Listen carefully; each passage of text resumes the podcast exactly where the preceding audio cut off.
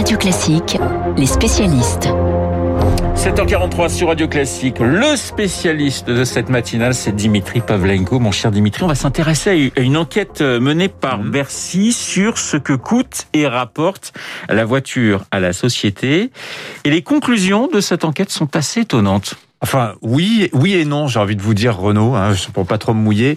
Cette étude, en fait, elle met d'un côté, euh, elle fait deux colonnes. Hein, vous savez, il y a d'un côté ce que rapporte euh, la voiture à la société. En fait, c'est tout ce que vous, automobilistes, vous payez quand euh, vous prenez votre voiture. Donc les péages, la fiscalité sur les carburants, et ensuite tout ce que coûte à la société l'utilisation de votre voiture, c'est-à-dire l'usure de la route, les embouteillages, euh, la pollution, euh, les accidents, etc., l'émission de gaz à effet de serre.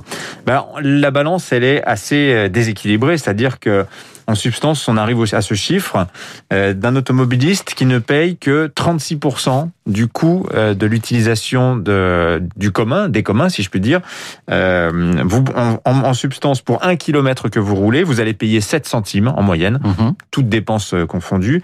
Euh, mais ce kilomètre que vous allez rouler, il va coûter 19 euros, 19 centimes 50, pardonnez-moi, à la société. Et le taux de couverture donc est très faible, 36% seulement. Alors évidemment, ça dépend du type de motorisation que vous avez, ça dépend euh, du poids de votre véhicule. Paradoxalement, vous vous diriez, qu'est-ce qui coûte le plus cher, à votre avis, une Twingo ou un, ou un, ou un, 30 un 38 tonnes? Bah, maintenant que vous me posez la question comme ça, je vais vous dire un 38 tomes, mais j'aurais vous aurais dit la Twingo euh, au départ. Bah oui, effectivement, le poids lourd diesel, il est plus taxé que la, la- Ouais. que la petite voiture à essence. Et lui, son taux de couverture, il monte à 68%.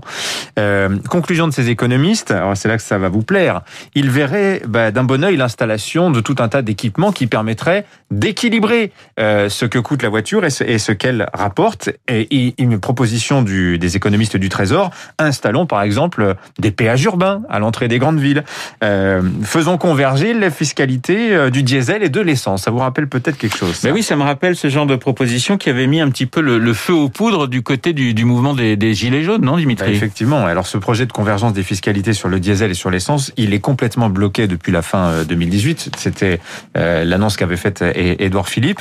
Mais enfin, ça, le mérite quand même cette étude de mettre euh, l'accent sur euh, ce qu'on appelle en économie les externalités, qu'elles soient positives ou négatives. Là, en l'occurrence, euh, l'idée générale, c'est que la voiture génère surtout des externalités négatives. Elle coûte à la société plus qu'elle ne rapporte. Exemple d'ex- d'externalités négatives, c'est par exemple l'élevage intensif. on peut le voir en Bretagne, la pollution des nappes phréatiques, ce sont des externalités négatives. Les risques de pandémie aussi générés par la concentration d'animaux dans l'élevage intensif. Je pense pas forcément à la, euh, au Covid, mais la grippe porcine, la grippe aviaire.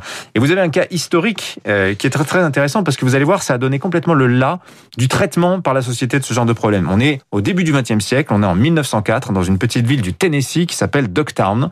Et là-bas, vous avez une usine, une mine de cuivre, plus exactement, euh, dont l'exploitation euh, déclenche des pluies acides. Alors c'est une catastrophe pour les, paysans alentours qui portent l'affaire en justice et la Cour suprême du Tennessee va rendre une décision qui fait date euh, et qui en fait va conditionner tout le traitement moderne de ce genre d'externalité. Qu'a dit la Cour suprême du Tennessee On continue l'exploitation de la mine de cuivre, mais en revanche, elle doit indemniser les agriculteurs alentours. Et vous voyez, c'est tout le principe qu'on a aujourd'hui de la compensation carbone, c'est-à-dire de dire j'ai des émissions de CO2, qu'est-ce que je fais? Je vais planter des arbres, par exemple. C'est aussi la logique de la taxe carbone, par exemple. On va vous faire payer euh, vos émissions. On appelle ça des taxes pigouviennes. Ça a plein d'effets pervers.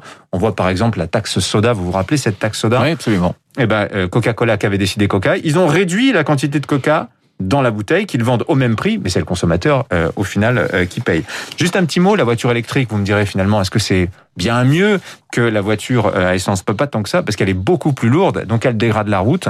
On, est on a encore des externalités négatives assez lourdes sur ce type de véhicule. Le spécialiste de l'économie, Dimitri Pavlenko, euh, sur l'antenne de Radio Classique. Merci Dimitri. Il est 7h47 dans un instant. Le journal imprévisible. On va évoquer la carrière de Bob Dylan, 80 ans aujourd'hui. Mais on va rendre hommage également à un immense, un autre immense musicien, euh, Duke Ellington, qui nous a quittés euh, le 24 mai 1974 à l'âge de 75 ans. Duke Ellington, pianiste, compositeur. Vous le retrouvez avec Ella Fitzgerald, I Don't Mean a Thing.